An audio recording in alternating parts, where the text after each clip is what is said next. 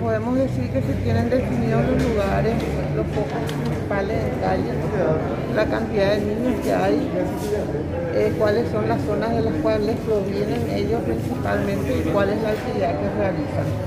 Esas son las informaciones levantadas a más de toda la ficha familiar que se hace cada uno de los niños. Hoy podemos decir que sabemos cuántos son, quiénes son, de dónde son y cuál es la actividad que realizan. Y eso nos permite y establecer acciones tendientes a sacar a esos niños de la calle y a prevenir la salida de otros. es lo que vamos a presentar. ¿Cuál es un estimativo de, de, la cantidad de niños en situación de calle en ese sentido, ministra? Lo vamos a presentar los números exactos ahora. Son 179 focos en Asunción Central y estamos monitoreando cinco municipios.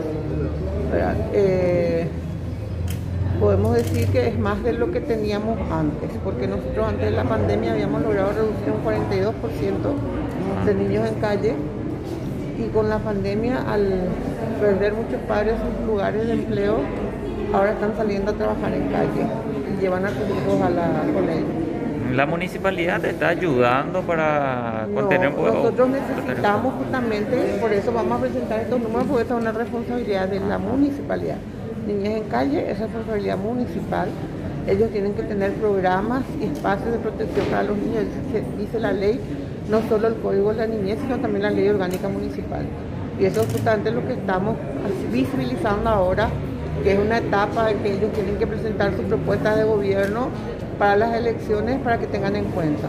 Ministra, ¿estos niños en su mayoría están solos o, no, acompañados familiares? El 99% están con un referente adulto casi el 75% con las madres.